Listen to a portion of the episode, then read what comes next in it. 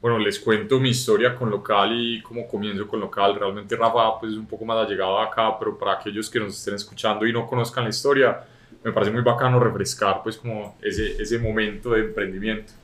Local nace por, yo creo que lo que yo llamo la intuición emprendedora. Eh, para aquellos que no han emprendido o que pues han escuchado emprendimientos en sus universidades, imaginarán que un emprendimiento nace de un estudio de mercado. Yo creo que no conozco el primero, ¿cierto? Todo nace de una intuición de un emprendedor, de un problema personal, de una historia que se convierte de pronto en, digamos, esa curiosidad y, y empieza uno a escarbar y ya después sí generará sus estudios de mercado, todas estas partes de métricas. Pero para mí todo comenzó con entender una problemática personal mía y de mis amigos al querer invertir en propia raíz y al darme cuenta el montón de trabas y el montón de barreras que todo el mundo tenía eh, porque es algo sumamente complejo, es algo sumamente inaccesible, es algo sumamente, digámoslo de cierta manera, eh, arcaico y nos ha transformado durante muchísimos años. Entonces, todo eso empieza con una motivación personal. Voy a decir que es excluyente también. Es excluyente, ¿no? Exacto. Y bueno, ya después nos podemos regar a hablar de todos los formatos tradicionales hoy que nos venden como buenas inversiones, pero que nosotros desde el conocimiento interno de la industria nos hemos dado cuenta que no y es lo que precisamente Local trata de solucionar.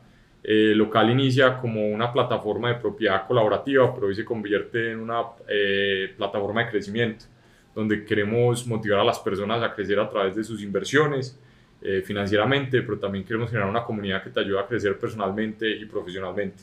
Entonces, ¿qué es Local? Local es una plataforma de propiedad colaborativa donde te permitimos invertir en proyectos únicos inmobiliarios desde 4 millones de pesos para que puedas participar eh, de su crecimiento a través de, pues, con tus ahorros, generar esa inversión. Pero vamos más allá porque para nosotros el tema de propiedad y el secreto en la propiedad está en que uno es propietario cuando se conecta emocionalmente a las cosas. Eh, si no, eres un inversionista y ya.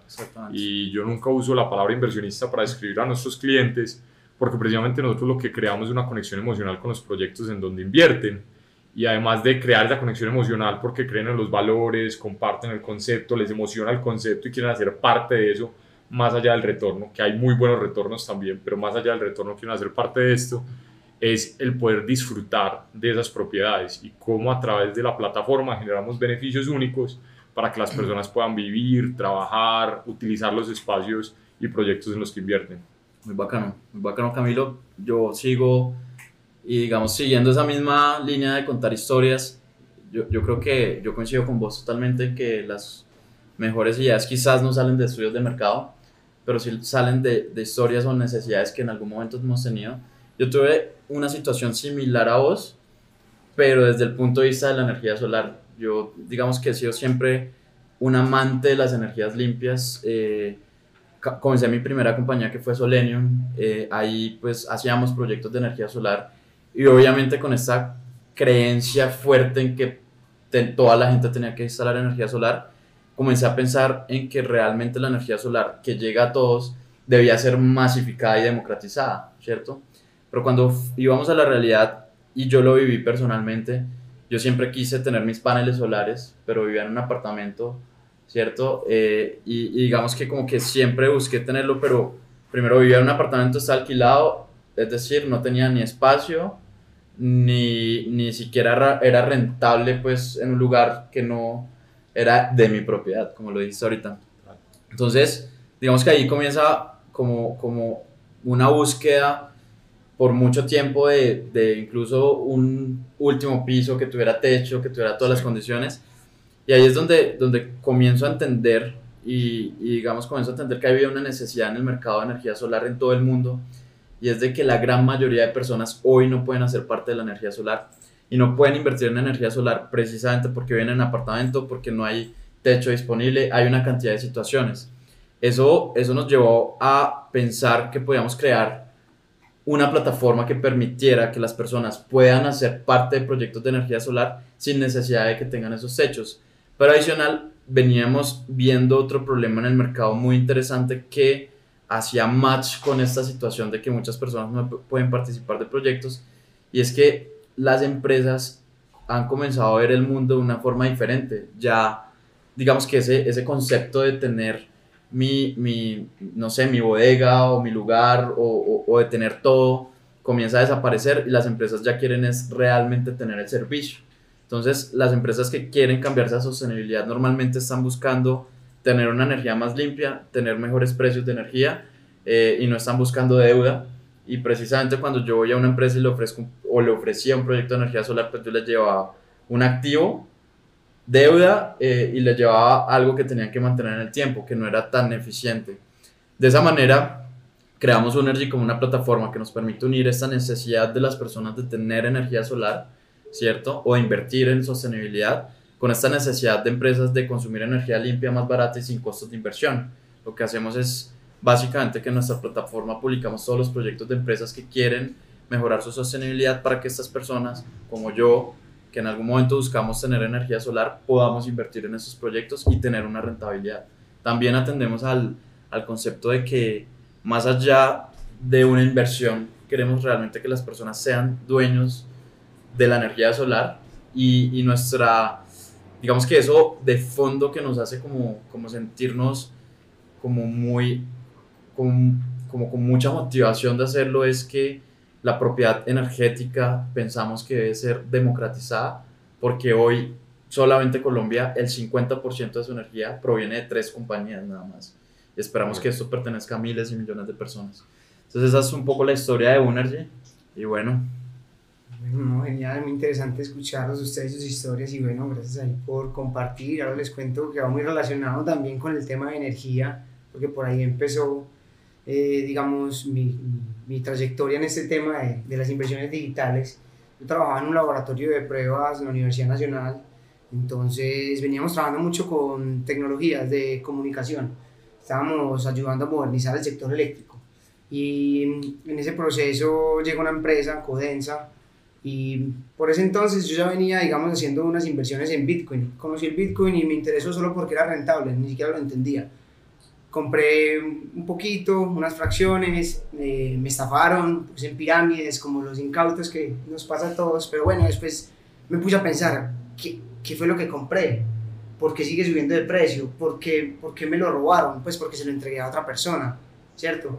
Y, y, es, y, esto se empezó a unir con el trabajo que estaba haciendo en la Universidad Nacional, porque, digamos, investigando qué era lo que había detrás del Bitcoin, que se llamaba blockchain, me doy cuenta que era una tecnología de seguridad de la información que servía para cualquier tipo de proceso, porque en todos los procesos se maneja información.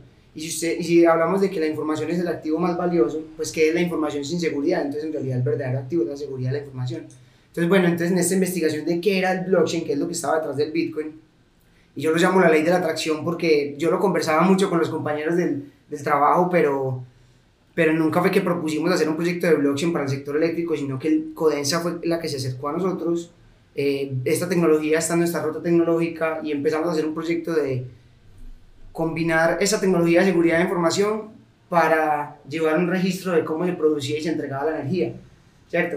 Y entonces ahí nos empezamos a dar cuenta que esa tecnología de la seguridad de la información, que digamos en el caso de uso Bitcoin lo que quería revolucionar era un caso de uso que era el, el, el financiero, pues podía venir a resolver un montón de problemas y conectar a la gente para que, digamos, cooperaran o trabajaran o interactuaran bajo sus propias reglas. Entonces a cada comunidad se le da una herramienta de seguridad de la información que le permite, la información que esa comunidad necesita compartir, que es valiosa, redistribuirla, repartirla, contabilizarla de una manera, digamos, justa o equitativa para todos los participantes. Entonces, bueno, ahí empezamos, después de que hicimos este proyecto con Codensa, eh, fundamos BITS, con otro compañero con el que trabajamos en estos proyectos. Bueno, en realidad éramos, en ese, entonces éramos tres compañeros. En el emprendimiento pasan muchas cosas.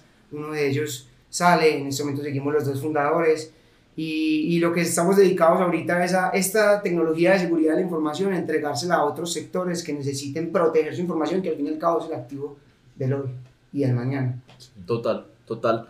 Yo creo que interesante porque yo creo que nuestras vidas y nuestros emprendimientos rondan respecto a inversiones digitales, pero también como, como, como que vemos una forma de futuro diferente a lo que convencionalmente se ve.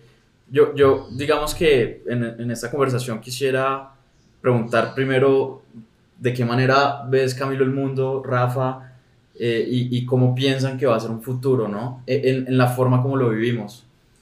Bueno, eh, yo, yo, creo que cuando hablábamos, pues un poco antes de comenzar el podcast y, y, conociendo los conceptos de cada uno, hay una palabra que resurge mucho, ¿cierto? Sí. Y es el tema de colaboración y, y de cierta manera de cómo descentralizamos, cómo democratizamos, cómo colaboramos.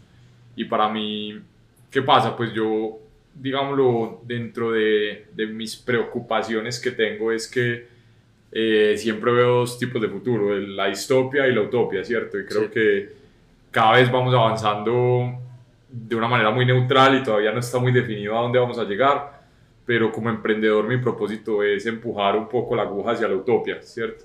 Y una utopía para mí es un tema donde todo el mundo tiene una oportunidad, donde todo el mundo de cierta manera está bien, donde nos unimos más como sociedad y menos como individuos. Entonces creo que esa palabra colaborativa para mí tomó mucho significado cuando estaba tratando de buscar algo que explicara muy rápidamente mi concepto, porque no me considero un crowdfunding, no me considero una plataforma de inversión, Nos no, pasaba lo mismo. no me considero un PropTech o un FinTech, sino que me consideraba una nueva categoría. Y esa categoría se vuelve la propiedad colaborativa. Para mí, el futuro es cuando realmente entendamos que avanzamos como sociedad y no avanzamos como individuos. Y el avanzar como sociedad significa darle oportunidad a todo el mundo de que participe del crecimiento económico, de que participe de, digámoslo, de, de tener una buena calidad de vida y que participe también del desarrollo de la humanidad y todo eso se hace a través de diferentes me- metodologías de participación y por eso me encanta pues como lo que estamos hablando acá porque realmente nos da un- una perspectiva desde pues, sectores totalmente diferentes, ¿cierto? Desde la tecnología de información, desde una plataforma de inversiones al mercado inmobiliario y pues posiblemente me extienda a otros mercados y desde el mercado energético que pues yo considero un intangible, pero a través de lo que vos haces y la inversión que haces es inversión en infraestructura un tangible para ser dueño de un intangible. Exactamente. Entonces me parece muy bacano porque realmente estamos desde tres perspectivas de, de ese mundo. Eh, ya como para cerrar, ¿cómo me imagino yo el futuro en 20, 30 años? Eh, donde hagamos proyectos ciudad, pues y como local va a colaborar a eso, es hacer proyectos ciudad, donde cuando tú vives una ciudad realmente eres propietario de la ciudad, eh, independiente de qué fracción tengas o qué porcentaje, porque también creo pues en el capitalismo y soy capitalista en muchos sentidos, eh, es, es el tema de que puedas participar de toda tu ciudad, desde la infraestructura, desde la energía, desde la información, desde las empresas, desde la propia raíz y que no lo tengamos individualizado porque esa naturaleza del humano individualizarse entre países, continentes, ciudades, regiones, apartamentos, matrículas, lo único que hace es dividirnos y no nos permite unirnos como sociedad y colaborar. Total. Total. No, no, pues si me preguntan a mí cómo veo yo el futuro, hay veces también como que me da un poquito de escalofríos porque sí, se puede convertir, como tú lo dices, en una distopía, pero, pero yo veo el futuro como una simbiosis entre la tecnología y las personas, la tecnología como una herramienta que pueda unificarnos y romper un montón de, fron- de fronteras. Por ejemplo, yo hoy en día yo considero que ya hay gobiernos alternativos, es decir, las blockchain son tienen su economía, tienen su moneda, tienen su, su, Gobernanza. su gobernanza, sus, sus participantes, todo, y, y no tiene fronteras, o sea, están en todo el mundo a través de una red. Inclusive veo un futuro también donde va a haber espacios, no solamente ciudades que se nos una la geografía por donde estamos, sino las ideas que tengamos a lo largo del mundo. Entonces vamos a crear iniciativas globales, digamos, que, que trascienden cualquier frontera y simplemente lo que hace es jun- juntar a las personas que tengan intereses o ideales similares en, en un metaverso digital o en un espacio donde puedan compartir propiedad intelectual, donde puedan compartir información, valor, donde se puedan educar y, y que cada uno encuentre su lugar en el mundo, porque hay veces nos sentimos aislados porque de pronto en la región donde estamos no compartimos intereses con muchos de los que están ahí, pero entramos a, a Internet, que fue una revolución, fue la tercera revolución industrial, ya estamos en la cuarta. El Internet es la red de la información y ahorita ya estamos en... Dicen que Bitcoin o las criptomonedas es el dinero de Internet, pero en realidad es el Internet del dinero. O sea, es un nuevo Internet donde ya se está avanzando información, sino valor. Que la información no se replica infinitamente, sino que la información tiene un dueño, ¿cierto? Y que queda constancia de ese dueño. Entonces eso abre las puertas a un futuro donde la colaboración se va a otro nivel, trasciende un montón de fronteras que teníamos muchos en este momento. Pero ahí hay un reto, hay un reto gigante y es, no sé, yo conversaba mucho con, con muchas personas de, en el mundo que yo me imagino, todo el mundo mínimo debe tener un celular. Y eso es, ya con eso es un reto gigantesco. O sea, Sí. prácticamente somos unos cyborgs ya, pues porque tenemos que tener un celular, somos cyborgs, ya tenemos que convivir con esa tecnología 24/7. ¿Y cómo hacemos que muchas personas que llevan cientos de años de atraso por, por, Sí, sí, por la de región, por- porque están aislados también geográficamente y por demás condiciones culturales? Ese es el reto y ahí es donde hay que empezar a, a romper. Y eso se hace con educación, pienso yo. Entonces, ese es como el primer paso. Sí, sí, realmente la- yo, yo creo que, y agregando lo que ustedes dos han dicho, digamos que a mí, yo, yo siento que Unergy me ha enseñado un montón. ¿Por qué? Porque de cierta manera ha ayudado a encontrar la forma en la que veo el mundo sin que esté sesgado por las formas culturales en las cuales me, me, me criaron o, o en las cuales crecí. ¿A qué me refiero con esto? A que, y, y particularmente sucede mucho en Colombia, nosotros nos, nos, nos educaron a- al ownership, ¿no? A, a- a la propiedad. Y- Y sabes sí, que- y al ahorro. Y- exactamente, y al ahorro, entonces- y al ahorro. como que nosotros crecemos con, con una cultura de vida donde, donde tenga el apartamento primero antes de esto y esto es lo primero que va a hacer en la vida y tiene que ahorrar porque esto y tiene... Si sí, meta, sí, meta la plata en un CDT Exactamente. por 20 años para luego meterla en una hipoteca por otros 20, 30 años para tener un apartamento al final Claro. cuando se muera para que se lo herede a Entonces, sus entonces, de cierta manera, estamos concebidos de esa manera, pero, pero yo siento que Unergy a mí me ha enseñado y lo, lo entendí últimamente, porque es que son cosas que como que a veces vos no te das cuenta, pero cambiaste tu perspectiva y la forma como es el mundo y, y te lo transformó un negocio. O sea, a mí Unergy me ha cambiado totalmente. ¿A qué me refiero con esto? Yo veo un futuro donde realmente la propiedad no es la forma en la que alguien tiene poder, por ejemplo. Veo un futuro donde los vehículos, por ejemplo, no deberían ser de cada persona, porque si cada persona en este mundo, y lo que vos decís, si cada persona en este mundo tiene un activo, un apartamento, un carro y tiene muchas cosas, pues realmente no, no, no somos sostenibles, o sea, no cabemos todos acá. Pero si tenemos un, un mundo donde un vehículo lo pueden usar 10, 20, 30 personas, o el transporte público, que es la mejor solución más que un vehículo usado por muchas personas, eh, realmente tenemos un mundo más sostenible y donde la propiedad no se vuelve punto central del poder y donde el poder realmente se convierte y se comienza a descentralizar gracias a tecnologías como el blockchain que me parece que hoy ayudan a esa descentralización, pero realmente mi forma de, de vivir cambió, ya digamos que, que de cierta manera yo creo que el mundo a futuro de- le, le va a hacer encontrar a muchas personas que, que hoy son jóvenes y que, que están cambiando el chip en que, en que quizás lo más importante en la vida no es tener un apartamento, no es tener un ahorro en un CDT, quizás eh, sea lo que estamos hoy creando juntos, ¿no? Entonces, esa es la, la manera como, como yo veo las cosas, donde miles y millones de personas son dueñas de, de todo. Como que lo más importante en la vida sea encontrar su lugar y su grupo y su, Exactamente. su, Su tribu. espacio. Sí, su Su tribu, tribu. su espacio, como su... A mí me parece muy interesante algo que Rafa decía ahí sobre el- las fronteras y, y tocaste un tema pues que para muchos que no conozcan el metaverso es lo que se habla cuando trascendemos de un medio físico a un medio digital, ¿cierto? Yo creo que es la, la mayor frontera que hoy tenemos que cruzar porque esa es la que nos permi- permite cruzar todas las fronteras. Y es cuando seamos capaces de tener un acceso eh, sin limitaciones, un acceso que de verdad nos permita experimentar el Internet y, digámoslo, un medio digital a su mayor furor, desde los sentidos, desde, digámoslo, eh, la usabilidad, desde cierta manera los derechos y la propiedad y el valor que se tenga en un mundo digital, que es lo que pasa con blockchain, con las NFTs, con todos estos temas de ya, digámoslo, ownership digital, pues, o, o propiedad digital, y es como ya empezamos a tener valor en un mundo digital, y ya lo hemos tenido por mucho tiempo, solo que no nos hemos dado cuenta, pues los sistemas bancarios, diría en su gran mayoría son bits, son digitales, tokens. exacto, pero, Son pero centralizados. centralizados, ¿cierto? Y, y donde vos dependés de, del acceso que te da y la puerta que te pone alguien.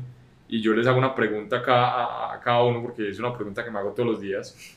Eh, cuando yo hablo pues de, de, de cierta manera darle propiedad compartida a todas las personas y, y propiedad colaborativa, siempre me pregunto yo como plataforma cómo me mantengo leal a, a eso, porque de cierta manera yo soy el, eh, como se dice en inglés, el gatekeeper, ¿cierto? Quien cuida esa puerta y quien controla esa puerta. Sí, sí, sí. O sea, Entonces- ¿cómo, cómo, ¿Cómo no me convierto yo en el próximo banco? Sí, ¿Cierto? sí, ¿Cómo sí, yo no. Eso es- realmente me mantengo fiel a ese propósito de, de generar esa plataforma donde es de todos y donde yo no siento pues que simplemente yo soy el nuevo banco o soy esa nueva centralización. centralización a través de una plataforma y yo creo que pues ahí viene el tema que yo creo que Rafa va a decir del tema de blockchain y de la tecnología como tal Eh, pero, pero quería escucharlos porque yo es un debate que me hago todos los días cómo mantenerlo pues y Yo- cómo, cómo ser fiel a ese propósito Yo también me lo he preguntado. Y, y bueno, me gustaría escuchar en primer lugar a Rafa, que yo creo que. No, yo lo que pienso un- es que ustedes tienen que crear algo que, que ustedes tienen que entender que ya no deja de ser de ustedes y que es del mundo. Y eso se hace, pues, y hay un concepto en el, en el mundo del blockchain que se llama las Decentralized Autonomous Organization, que lo que pretende es, vos sos el que propusiste las reglas, pero las reglas no van a cambiar a tu capricho, sino que van a cambiar el capricho de los que se sumen a, a esa iniciativa. O sea, los que se sumen y los que participen de la iniciativa, que debe haber una contabilidad, debe haber una forma de medir tu participación en la iniciativa, te va a dar el derecho de aportar al cambio de esas reglas y tu misma comunidad, que es la que te hizo crecer, deben ser los que deben tomar las decisiones. Y está pasando con todo, hasta con los equipos de fútbol ya sacan algo que se llaman los fan tokens y el que tiene el fan token decide cómo se va a ver la buceta del equipo el próximo semestre o qué, con- o qué jugadores quieren contratar, o sea, tienen derecho de que les escuchen, Mm, a los claro. fans, por ejemplo. Entonces se trata de eso, darles a ellos ese poder, darles a ellos la forma de medir su participación, de retribuirles algo por su participación y que esa participación no solamente sea aportar, sino que sea poder también, digamos, tomar decisiones. Total, total. Yo, digamos, también tengo ese cuestionamiento, porque obviamente, o sea, nosotros desde Energy queremos darle propiedad de energética, pues darle propiedad de la energía a millones de personas y puede suceder el momento donde simplemente vos te volvás como tan poderoso que comences también a crear eso que hoy cri- criticamos de cierta manera, ¿no? claro Y, y digamos que una de las formas, y particularmente que, que siempre pensamos, es la tecnología, porque la tecnología puede llevarnos hasta, hasta ese, ese capitalismo salvaje, pues, de, y- y- ¿cierto? Y de esas maneras, pero también puede llevarnos a, a poner reglas que nos permitan evitar esas situaciones. Yo realmente creo que eh, precisamente el hecho de que, de que el, el- el activo como tal o el ownership deje de ser nuestro hace sentido para que no nos convirtamos en eso. Pero también creo que, y, y- y también quiero lanzar una pregunta ahorita que, que de pronto hables un poco de eso para que agreguemos a la discusión. Y es, yo a veces me cuestiono si mi compañía debería ser mía. ¿Sí me entendés?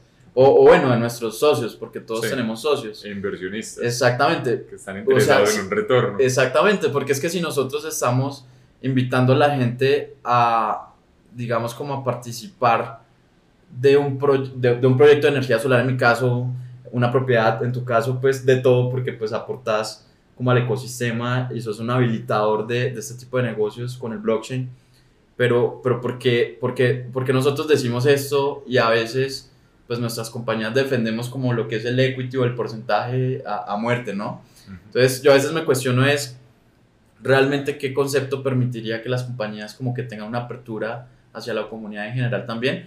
Decirlo y hacerlo es algo Muy difícil. muy difícil, pero, pero bueno, lo agrego a la discusión también, porque no sé si, si lo han pensado. Mira, yo, yo lo he pensado mucho porque yo me encuentro en este momento, pues, eh, realmente hace un día abrí mi primera ronda de Capital. Semilla. Ah, nosotros la semana, bueno, hace poco también. Estamos, pues en conjunto, lo Sí. que necesites muy a la orden y viceversa, lo que necesites te va a sí, molestar. Pero, pero me he preguntado mucho si debería utilizar un, un mecanismo de crowdfunding no solo para los proyectos inmobiliarios que tengo en mi plataforma, sino, Sino para, para mi propia compañía.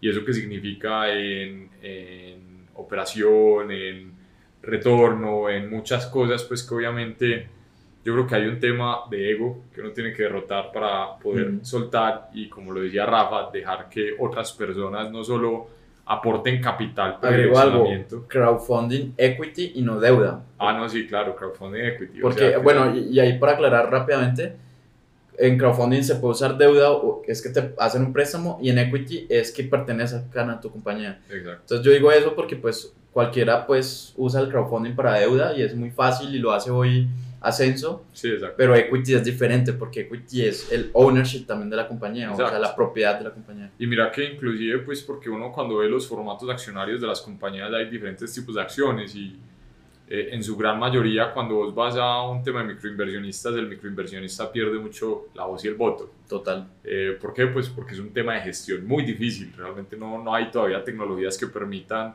hacerlo de una manera fácil y pues uno tener una composición accionaria parecida a una compañía pública desde el inicio creo que sería muy traumático para el avance de la compañía. Entonces hay un tema de ego que uno tiene que derrotar, de dejar ir no solo un porcentaje como siempre pues a inversionistas pequeños, eh, pero también un tema de, de funcionalidad y operatividad de las compañías que tenemos que repensar cómo creo que el cómo operamos y cómo tomamos decisiones estratégicas de una vez uno agregue una masa. Y yo, yo, yo agrego acá una preocupación y es que si bien uno puede dar el derecho de vo- voz y voto y puede generar los mecanismos para que sea un poco más eficiente el cómo se recauda ese voto, el cómo se toman esas decisiones, va a haber un tema que es lo que hoy pasa con la política, ¿cierto? El sistema político democrático No funciona. tiene una crisis y no funciona porque hay una manipulación de la información, porque hay falta de educación en muchas eh, ocasiones de cómo se está tomando la decisión y se genera más por un sistema de voto popular que por voto pues que realmente tenga un conocimiento sí. y un trasfondo. Podemos estar viviendo las mismas situaciones que vive el esquema público. Exacto, entonces ¿qué pasa cuando vos tomas el esquema público y lo aplicas a una compañía en sus eh, etapas muy tempranas, donde las decisiones se tienen que tomar automáticamente, pues rápidamente, se tienen que tomar como con mucho instinto, no hay tanta información y donde ya podría entrar a primar ese populismo, por así decirlo, dentro de las decisiones más que hoy muchas organizaciones, pues como Ruta N y como otras, pues hay veces han visto sus planes no ser ejecutados precisamente por el cambio, de administraciones, por todo el tema político que genera alrededor ineficiencias y una startup con ineficiencias muere, pues Total. sencillo. Total. Entonces, yo, Yo- pienso que ahí es el cambio que- de paradigma, la forma en la que se gobierna igual está cambiando precisamente. o sea, Y, y yo sí conozco a alguien que ha sido muy abierto con este tema, Rafa, porque creo que en algún momento me comentaste, en algún momento de tu emprendimiento, que estabas abriendo la compañía eh, Pues una ICO, creo, una ICO, la querías abrir, o algo así. Yo, yo quisiera que nos contaras, porque cuando vos me contaste eso, yo decía, o sea, Qué miedito, sí, qué, qué miedo. qué cuto. Sí ya está pasando. Sí. Yo simplemente sueño en hacer algo que otras personas ya están haciendo y les ha funcionado en algunos temas, pero con la propuesta que yo traigo que es desarrollar herramientas. Yo lo que quiero es que cualquiera pueda venir y participar con código. Es que el código abierto pasó por una evolución. El código abierto dejó de ser viable porque No las compañías se, se, se apropiaban de este código abierto, le agregaban otra información y no lo compartían con la comunidad.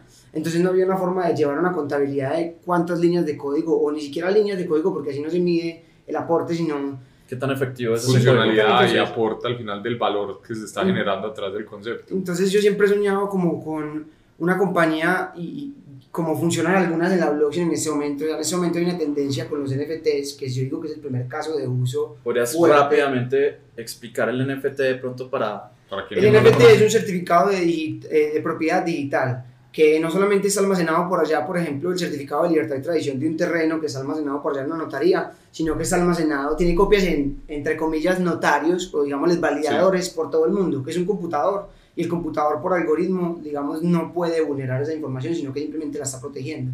Entonces tú tienes un certificado de propiedad digital que tienes un montón de testigos que no te pueden vulnerar tu información ni tu confidencialidad, pero que te están defendiendo esa propiedad. ¿cierto? Entonces eso, digamos, causó un boom este año eh, con el arte, la propiedad intelectual en el arte.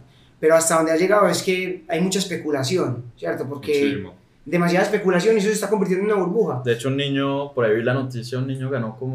Unas ballenas. Sí, una cantidad de dólares impresionante Sí, con historias- NFT. Pero la historia del niño es por rareza digital. Sí, el niño claro. creó unas ballenas que él no puede controlar cómo va a salir la ballena, sino que lo hace un algoritmo. Y la rareza de esa ballena viene por lo que diga el algoritmo. Sí, por un, un porcentaje de, pro- eh, de, de, ¿cómo se dice? Probabilidad de que salga ese específico, específico. Exactamente, no como nosotros chiquitos coleccionábamos tazos y el tazo de Mewtwo, pues madre, ese valía mucho más que todos los otros. Pero, pero mira que lo charro ahí es que el tazo de Mewtwo era decidido por la compañía de Sí, papitas. Exactamente. ¿Cuántos vamos a sacar? Y Exacto. la rareza era programada. Esa- pues digamos la compañía de papitas también cuántos vamos a sacar, pero el, el hijo del dueño le aseguro que tenía el Mewtwo, pues, ah, le, le imprimí uno de más para usted. Pues no sé, digamos que eso no lo sabemos, pero na- no había forma de, de llevar control sobre eso, de que hubiera transparencia, de que yo pudiera confiar en realidad si era el más escaso y con qué nivel de escasez. Y hoy pasa, por ejemplo, algo que gracias a otro de mis emprendimientos indie he estudiado mucho, que es a la parte de los sneakerheads.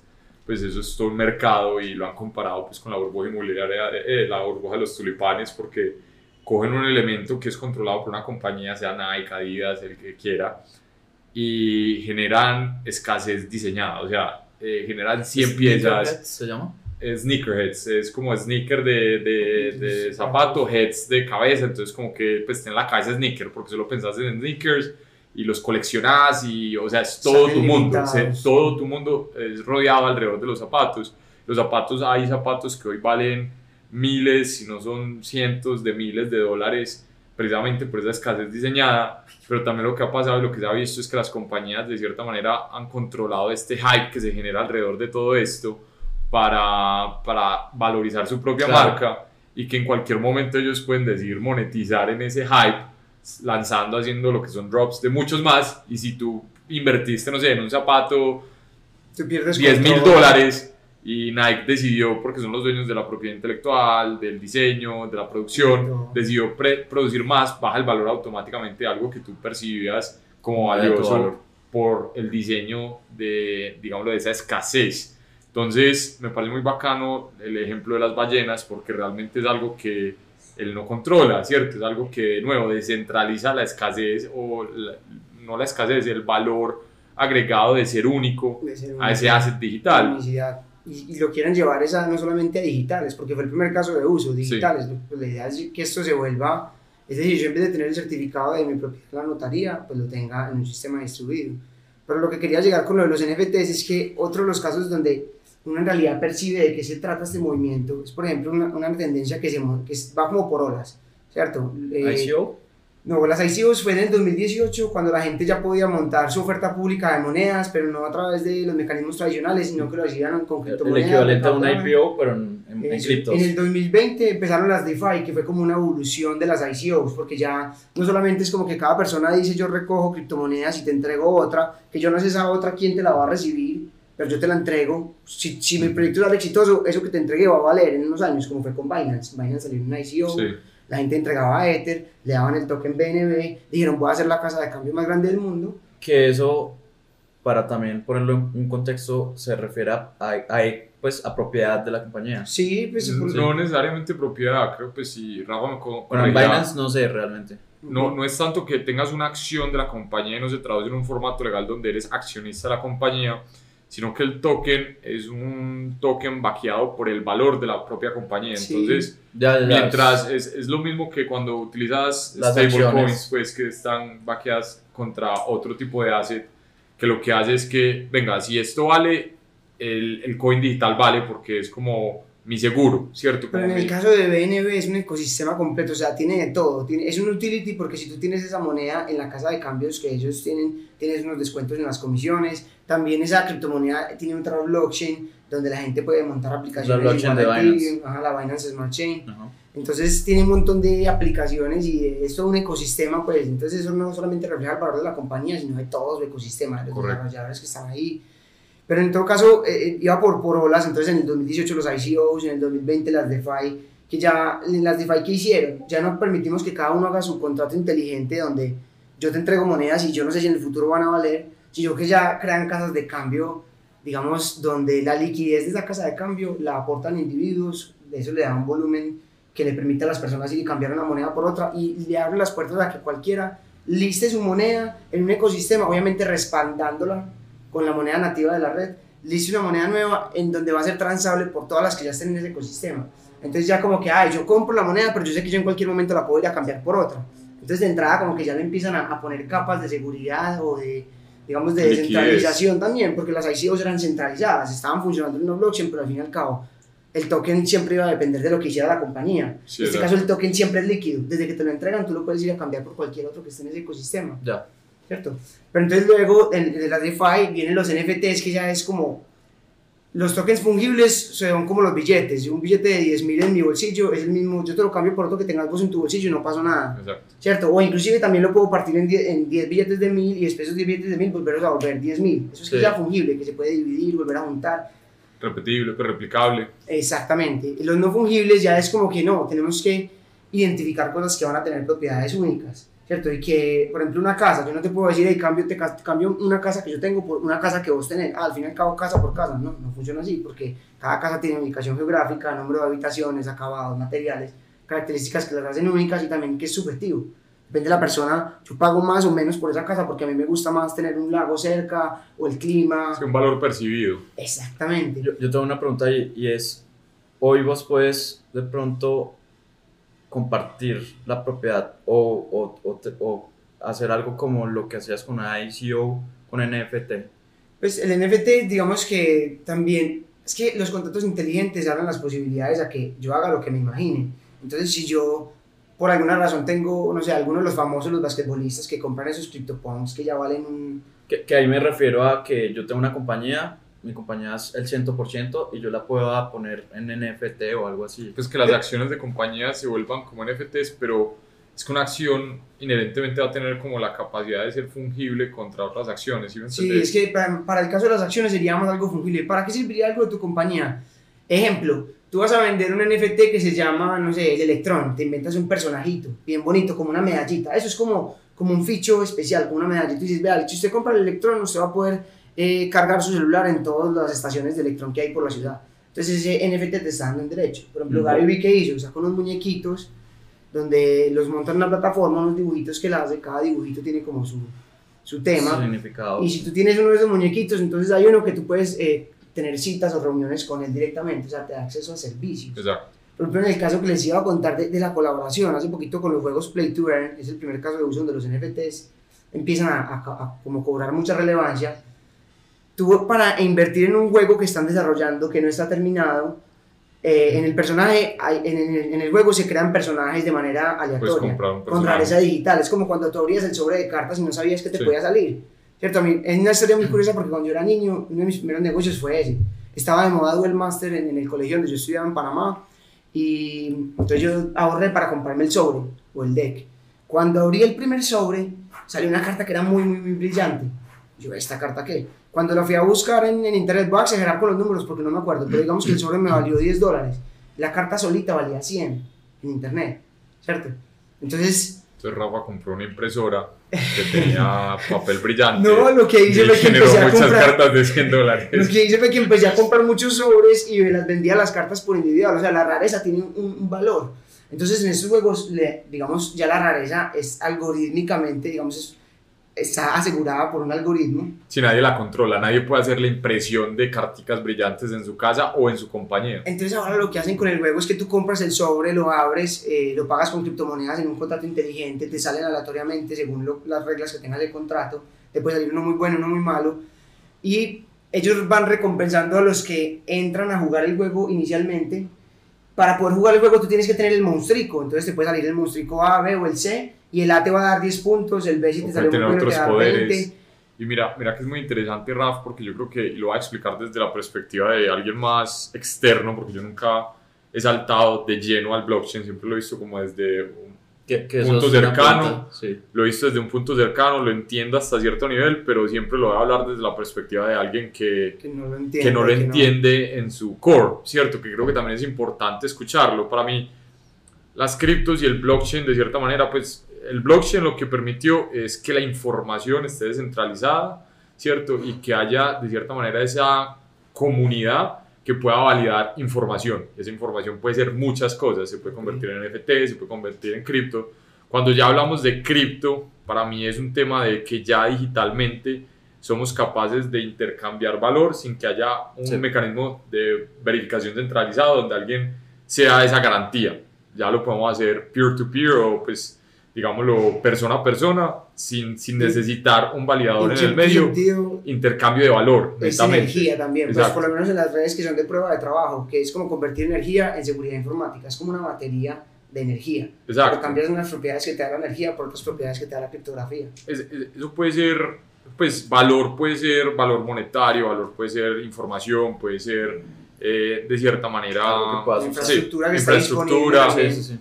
Y luego cuando yo veo el mundo de las NFTs, y te voy a dar un ejemplo, cuando lo pensaba es cómo lo implemento en mi compañía y cómo yo lo veo, cierto que se puede implementar en un caso real de las compañías, es la propiedad, es cuando ya somos capaces de hablar de un mundo como un metaverso con posibilidades reales porque ya tú puedes garantizar la propiedad digital de algo. Que esa era una pregunta que te iba a hacer Sí. precisamente. O sea, si vos estabas usando tecnología, como por ejemplo el blockchain, NFT, pues que tiene que Sí. ver con todo esto, para precisamente garantizar como esa propiedad. De Bueno, alguna hay- manera. O, o qué pensás de eso? Porque Antes- a- antes, antes de entrar acá me contabas Claro. que tenías tus diferencias o- Tengo- o, o- o tu visión No, tengo tema. mi visión de por qué no lo uso hoy y cómo lo usaría y, y cómo creo que se debe usar desde mi perspectiva de nuevo, muy... Sí, Yo creo que Rafa es una persona muy interna a la comunidad, yo soy una persona allegada a la comunidad pero externa, ¿cierto? Yo nunca estaba en la comunidad cripto como tal, en la comunidad blockchain, aparte de tener pues algunos criptos de una manera, como lo dice, como lo digo, chiviada, pues. Pero, pero en el sentido es que para mí las NFTs, cuando lo querés aplicar a un, a un concepto de compañía, vos tenés que pensar de tu compañía que es propiedad, ¿cierto?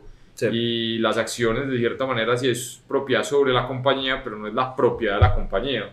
Entonces, vos en NFT lo puedes aplicar a la propiedad de la compañía y me voy a ir con el tema de propiedad intelectual. ¿Qué pasa cuando vos empezás a desarrollar patentes o códigos de, de- de derechos de Yo- autor yo sobre tengo tu código, eh, sobre tus logos? Entonces, por ejemplo, ¿qué pasa si yo vuelvo NFT mi logo, ¿cierto? Y ese logo está protegido por unas leyes de propiedad intelectual, está registrado, soy propietario de esa imagen y eso lo puedo convertir en un NFT y luego revender, ¿cierto? Y ese logo podría tener unos royalties o podría tener un valor real o una Sí. patente, ¿cierto? ¿Cómo, ¿Qué pasa cuando yo cojo el diseño o el derecho de autor sobre mi código fuente y lo vuelvo un NFT y lo comercializo, ¿cierto? Eh, ahí es donde yo empiezo a ver la aplicación de NFT sobre el mundo de las compañías. Pero para mí lo más interesante es lo que habla Rafa y es el NFT sobre el mundo digital y la propiedad de, de assets digitales, no por un valor especulativo como el arte, Como pues en, en ciertas ocasiones las criptos o inclusive pues compañías, porque también es un valor especulativo de lo que podría Total. valer sino la- pues. Exacto, sino la utilidad o la funcionalidad digital de ese asset. ¿Qué pasa cuando yo compro en un videojuego una arma que tiene más poder y eso pues de cierta manera lo hace más Ya, valor o es un poco más raro, entonces pues me va a dar una ventaja sobre el videojuego, sobre mi objetivo o por ejemplo si ya empezamos a vivir en un metaverso me va a dar una comunidad, me va a dar un valor estético, me va a dar un valor funcional y ahí es cuando yo digo qué nota y de pronto ahí es donde yo apunto más a, a- a convertirme en, en parte de esa comunidad a través de las NFTs con mis diferentes emprendimientos porque le veo un valor muy aplicado a lo que ya el cliente final o el, Sí. la persona final utiliza. Ahora me tiro a responder tu pregunta, ¿por qué no he utilizado blockchain en mi compañía? Pues hay varias razones, decisiones estratégicas, porque Rafa eh, realmente fue cofundador de local, luego decimos cada uno tenía una visión de cuál quería ser su foco y si bien somos amigos desde los dos años es porque somos capaces de tomar decisiones de venga, vamos a separar las visiones, vos vas a construir la tuya, yo voy a construir la mía nos vamos a, a apoyar desde donde podamos. Eh, pero, pero la decisión de no irnos por blockchain, si bien un mecanismo descentralizado nos parecía muy interesante porque daba ciertas capas de seguridad, yo tengo la percepción de que si bien hoy las personas que lo utilizan lo entienden y les parece muy funcional, no muchas personas lo entienden. O sea, yo le digo blockchain al 99% de la población y te va a abrir los ojos, de pronto has escuchado la palabra, pero no te lo vas a saber explicar. De hecho, es curioso porque cuando decís Sí, blockchain. Tenés que decir Bitcoin para que lo entiendan. Exactamente, y, y mira que es un tema ya más marcario, un tema psicológico. Entonces, Entonces, y estratégico, de hecho. y, y pasa mucho que en el momento que pues, la curva de tecnología de todas las tecnologías, ¿cierto? Que hay una expectativa, que estamos en la fase se- de transformación, Exacto. ya pasamos la, de, la investigación, de- estamos en la transformación. Y, y lo que pasa es que no mucha gente entiende la, la apli- aplicabilidad de la tecnología y se va a aplicar la, la, la, tecnología solo por aplicarla y por decir que tiene un factor novedoso en su compañía y porque está utilizando blockchain. Había casos que ni siquiera utilizaban blockchain, pero le ponían blockchain a la compañía en su razón social y se valorizaban por eso. Entonces es como la locura del momento. Lo que es inteligencia artificial y blockchain en un pitch. Ah, sí. Es como el trending, ¿no? Y, ya ni tanto, ¿cierto? Ya, ya metaverso, ya, ya empiezan a haber otras palabras hype y, y todo eso tiene una curva. Bueno, yo quisiera preguntarte también cómo, cómo ves todo lo que está pasando hoy en Medellín, bueno, en Medellín no, perdón, en Colombia y en el y, mundo. y en el mundo realmente sobre, sobre las PropTech, ¿cierto? Las PropTech son pues negocios de propiedad raíz y tecnología. De cierta manera, vos sos PropTech, ahorita nos dijiste que no te sentías tan PropTech, pero ¿cómo es esto? Eh, vemos la House, Avi, eh, Vecindario. Como ejemplos que están levantando que están levantando capital. ¿Cómo es esa, esa, esa moda? Porque ahora yo diría que, que los rápido hoy son las PropTech, ¿no? Sí, pues, mira, yo creo que por una parte el fenómeno global con las PropTech lo que pasa es que es un sector que ha percibido muy poca disrupción en mucho tiempo. total. Entonces es un sector con muchísimas oportunidades de mejoramiento y creo que por eso hay como ese boom de wow, ok, hoy hay grandes problemáticas, la crisis, pues digamos, lo habitacional de, eh, hay mucha gente que está quedándose homeless o que no puede hacer, Sí. pues pagar una renta, la crisis del well gap y que era, normalmente la propiedad raíz era un mecanismo de generación de, de digámoslo, de patrimonio para todos y la clase media en, en especial y hoy ya no lo es porque ya es inasequible como lo hablábamos y también todo el tema funcional, pues es que los procesos son arcaicos, o sea, uno todavía tiene que ir a una notaría a firmar papeles físicamente y te entregan un papel que si lo pierdes, ve y vuélvelo a sacar porque es un papel que certifica la tenencia de un activo inmobiliario. Entonces, ese es el boom que está pasando, que es un sector donde todo el sector tecnológico dijo, acá podemos llegar a transformar y hay demasiadas oportunidades. Y pues te puedo hablar de muchas compañías a nivel Total. global. Eh, tengo una que me gusta mucho que se llama Republic, que también trabaja en todo el tema de crowdfunding inmobiliario y, y cómo se comunica y cómo, digámoslo, se acerca a los proyectos. Ahorita sacó algo muy bacano que se llama City Funds, que son fondos de ciudad donde vos invertís en fondos de toda una ciudad, que es un poco ese- esa visión que te compartía. Y ya en, específicamente en Colombia lo que pasa es que vienen actores muy grandes, eh, gente con mucha experiencia, gente pues a- algunos amigos cercanos casi que diría graciosamente las tres más grandes, Vecindario, La House y Javi, Y que Javi. son pues como las tres más grandes ahorita. Con todos tengo una relación personal, con Vecindario pues hice parte del club de mercadeo con Felipe ¿Qué Neafit. nota? Sí. Eh, lo quiero muchísimo, es un muy buen amigo. Yo lo conocí eh, hace poco y estoy pues. súper orgulloso de lo que ha construido. Él tuvo otra compañía antes, eh, muchas compañías, un emprendedor, ese sí es serial, pues eh, está en su ADN. Está Rodrigo con la House, pues con Jerónimo y, Ujú. De cierta manera Rodrigo lo conozco por temas de emprendimiento, por eventos y, y se volvió un mentor durante un tiempo en la gestión de la vida local y es muy, pues, muy, muy bacano que un mexicano que viene a apostarle a Medellín su vida, su familia, casado con colombiana, pues hace, hace parte de ese ecosistema y luego está pues Javi donde una de las fundadoras, Brin Rojas, fue ex jefe mía en Celina, entonces no por estar en el círculo PropTech los conozco, los conozco y todos terminamos en el círculo PropTech. ¿Por qué no me considero una PropTech? Porque yo no me quiero concentrar solo en propiedad raíz. Y creo que eso es lo que me saca de ahí, ¿cierto? Yo quiero propiedad colaborativa en todos los sentidos, en compañías, en sistemas de movilidad, en sistemas energéticos, quién sabe, luego o me adquirís a mí o te adquiero a vos o hacemos un merger bien bacano, porque realmente es, es lo que yo quiero, es propiedad colaborativa del todo, ¿cierto? Donde te decía, la gran visión de que seamos dueños de ciudades tanto físicas como digitales y ahí entra pues el tema del metaverso, que bacano uno poder hacer propiedad colaborativa de todos estos, eh, digamos, los lotes virtuales como los de ¿Qué vamos a Decentraland? ¿cierto?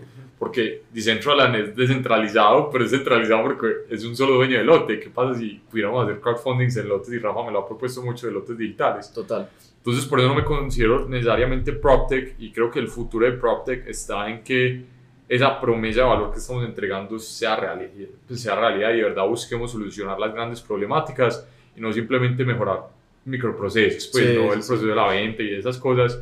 Sí es lo más fácil, es el low hanging fruit, pues la- la- el mango bajito, por ser más paisa y menos spanglish, Pero, pero realmente cuando solucionemos el tema de affordability, pues de, de asequibilidad, sí. el tema de vivienda para todos, el tema de procesos y tenencia, digamos, la legalidad y las regulaciones, es que se viene con un cambio regulatorio muy grande, porque esa es la única forma en que Sí. realmente vamos a tener un impacto. Súper bien. Y, y pues yo quisiera hacerte la misma pregunta, Rafa. O sea, cripto, pues hoy ha cambiado un montón. O sea, en pandemia eh, hemos tenido de todo, pues con el Bitcoin, eh, particularmente. ¿Cómo es vos, por ejemplo, el cierre de año de Bitcoin y las criptos, Ethereum, eh, todo eso? Yo lo que veo es que se va a volver cada vez más común y cotidiano para todas las personas. Y ya que un gobierno, por ejemplo, obligue, o sea, literalmente por la fuerza, y que ha sido muy cuestionado como El Salvador, a que todo el mundo reciba Bitcoin, que les está dando los medios, pusieron cajeros, sacaron una aplicación donde les regalan 30 dólares en Bitcoin a cada persona.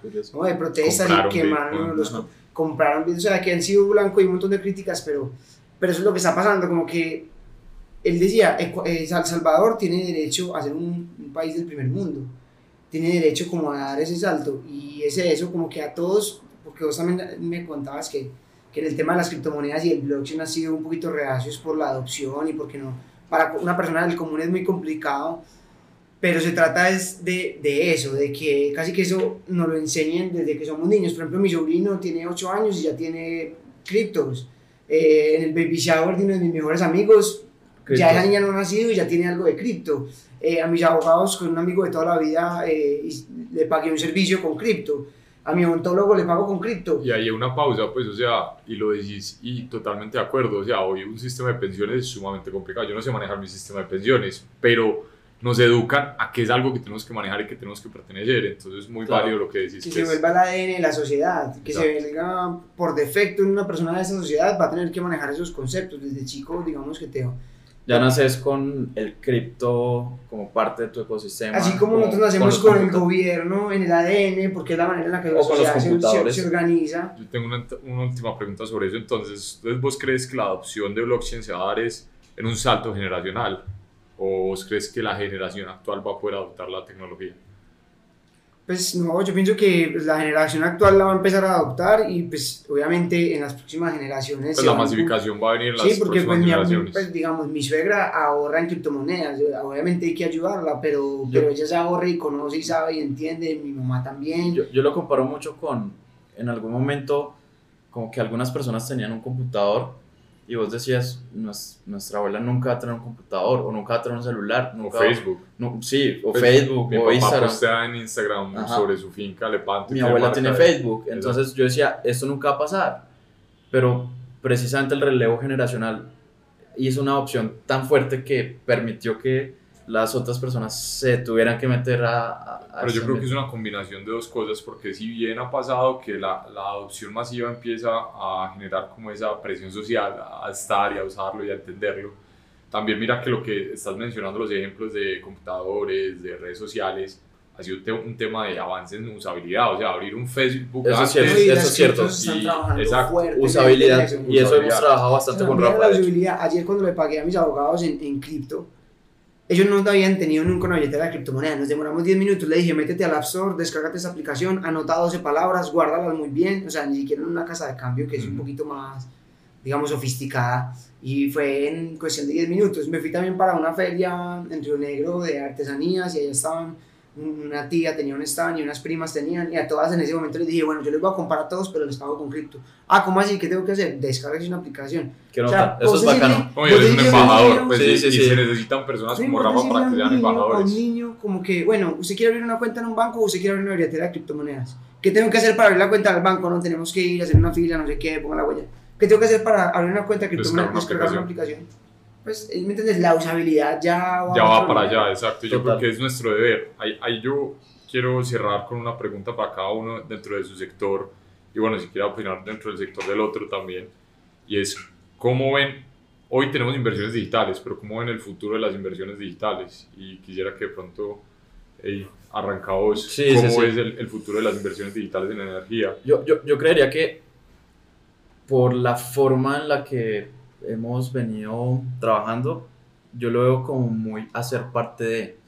O sea, yo, yo el ecosistema de inversión digital, por un lado, pues está todo lo que es educación financiera y la educación hace parte fundamental de lo que van a ser las inversiones digitales porque pues eh, lo que os decís, el mismo ecosistema hace que un niño ya tenga la capacidad de decisión de crear una cuenta cripto y también de manejarla porque es mucho más fácil para un niño tomar una app que cuando yo crecí yo tenía una libretica, una cooperativa, que fue mi primera cuenta bancaria.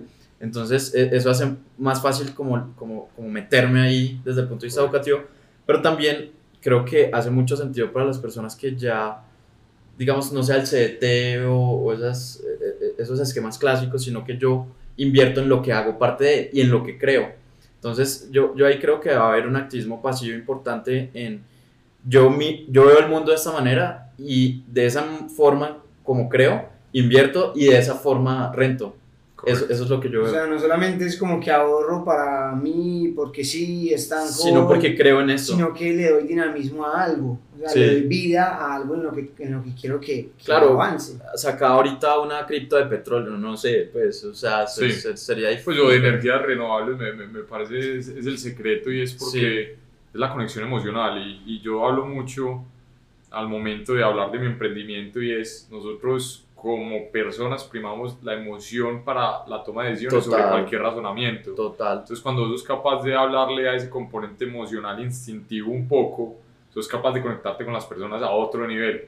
Total. Donde todos esos stoppers que normalmente tiene, ah, pero cuál es el riesgo, cuál es el retorno, cuál es ta, ta, ta. Y son personas que van a Se estar eliminan. todo el tiempo, o sea, que, que esas mismas sostienen que, es, que estos crezcan, ¿no? Ah, sí, se, se vuelven los embajadores, Embajadores, del proyecto, se totalmente. vuelven los que van a hablar bien y, y por eso nosotros cuando le vendemos el, el, modelo a los desarrolladores inmobiliarios, le decimos, ¿usted prefiere tener un banco eh, que le va a cobrar el 8% anual independiente y que nunca va a hablar de su proyecto? ¿Prefiere tener 100 embajadores que van a estar consumiendo tu producto, sacando pecho, posteando en redes Es financiación sociales? más cara, hablando? pero más, más cara desde el punto de vista De- de netamente equity. financiero, Sí, pero más barata desde el punto de vista general. puede que de pronto inicialmente, porque a largo plazo va a ser más económico. Pues, Eh, porque pa- para mí es mucho mejor y es Sí, mucho más exacto. barato porque tenés esos embajadores, esos Es embajadores. que, ¿saben qué? Es que eso, eso es lo que ha impulsado el precio de las criptomonedas, porque la gente la comunidad. se, se lo toma muy a pecho como,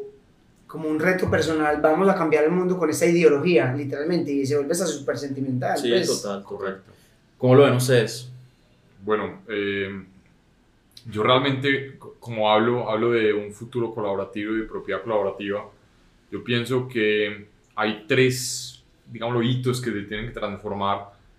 Vamos a hablar de, de, de- en generalidad. Uno es la percepción del el valor digital y que puedo tener valor digital, tanto de propiedad raíz, o sea, cuando yo ya entiendo que un certificado digital tiene el mismo valor que un certificado en papel en una notaría y que puede tener la misma legalidad y todo el mismo formato, eh, hay ese switch, hay como, ah, bueno, estoy, tengo la seguridad Sí. de invertir en este tipo de, de assets digitales. El segundo es un tema de cultura, cuando nos enseñamos más al invertir, y yo creo que nosotros tenemos una labor educacional muy grande porque sobre todo en países donde hay una cierta incertidumbre, no en países desarrollados donde la economía es súper estable y vos sabes que nada va a pasar, pero en países donde la economía no es tan estable, la gente tiende más al ahorro que a la inversión Total. netamente por el, el perfil de riesgo, pero entendiendo que pues en todos los mercados que tú quieras, el bien raíz casi siempre ha mantenido el valor y por eso me parece algo tan potente, Es muy porque potente. es enseñarle a las personas a crecer a través de uno de los mecanismos con buen retorno, pero con mayor seguridad dentro de todo lo que uno puede invertir al Así es. momento de invertir. Y el tercero es más un tema de switch, digámoslo, mental entre es mío y es nuestro, ¿cierto? Y, y- y ahí hago como el, el tema. Yo creo que nosotros fuimos educados por una generación que pensaba mucho en el mío. Nosotros somos una generación que piensa más un poco en el nuestro porque tenemos ese concepto de que compartimos un planeta, queremos arreglar el tema de cambio eh, climático, queremos de que cierta manera para todos. arreglar ciertas problemáticas sociales, pero yo creo que la próxima generación va a venir con un chip súper comunitario, donde tú ves que ya los centennials y bueno, estas nuevas generaciones generan comunidad innata, o sea, forman grupos digitales, forman protestas, forman empresas, forman proyectos súper rápido, mucho más rápido de lo que nosotros hacíamos. Entonces, para mí, eso también viene con un cambio de mindset eh, hacia somos un grupo y no somos un individuo. Y cuando eso pasa, podemos hablar de propiedad colaborativa, porque me voy a sentir bien siendo dueño del mismo edificio que tú y no voy a necesitar el número de mi apartamento ni este es mi mueble, no, todo lo compartimos, necesito una funcionalidad, pero antes estoy como de, cierta manera muy agradecido de que comparto contigo porque haces parte de mi comunidad y quiero estar contigo, ¿cierto? Y quiero construir contigo y quiero construir con Rafa. Entonces, para mí es el futuro, donde haga, hayan esos tres cambios, Dios nos va a permitir que no solo invertamos en propiedades y en proyectos, sino en ciudades completas, tanto en un mundo digital como en un mundo físico. Bueno, no, yo lo que pienso es que estamos viviendo tiempos interesantes, cambios de mentalidad, cambios de... Pero también esos cambios vienen, pues ha sido un proceso natural de la evolución del hombre. El hecho de que todo sea descentralizado tiene un sentido, si uno se pone a investigar, eso soluciona un montón de problemas. Luego, la descentralización empezó, cuando uno se va a los extremos, es que aparecen nuevamente los problemas. Entonces, cuando ya era la extrema centralización, donde ya no eran pequeños grupos que centralizaban de a poquito, sino uno gigantesco, ya era la extrema centralización, entraron otros problemas que se, solucionan, que se solucionan ahora, ya gracias a que hay tecnologías que lo permiten, como llevar un, un control descentralizado, porque es por eso, sin la tecnología no se podría hacer. Pero seguramente, como usted, como hablábamos en un principio, ¿cómo hacemos para no volvernos lo mismo de antes? En algún momento nos va a pasar. Quizás y los nuevos nos van a romper a nosotros estos esquemas. Quizás en 30 años hayan tres personajes como nosotros sentados acá hablando de cómo centralizamos. Exactamente. Yo termino con esta frase, la única constante es el cambio. Total y eso va a seguir evolucionando y cambiando infinitamente hasta que nos demos cuenta que somos una simulación o que, o que explote el sol o todo, pero pues, o sea, y, inclusive eso es un cambio, ¿cierto? Entonces el cambio es la única constante con la que podemos constar, contar. Y el cambio, yo pienso ahí la herramienta más fuerte, yo creo que el punto central y también lo que, lo que más he estado trabajando últimamente, educación. Total. Es el primer paso. Total.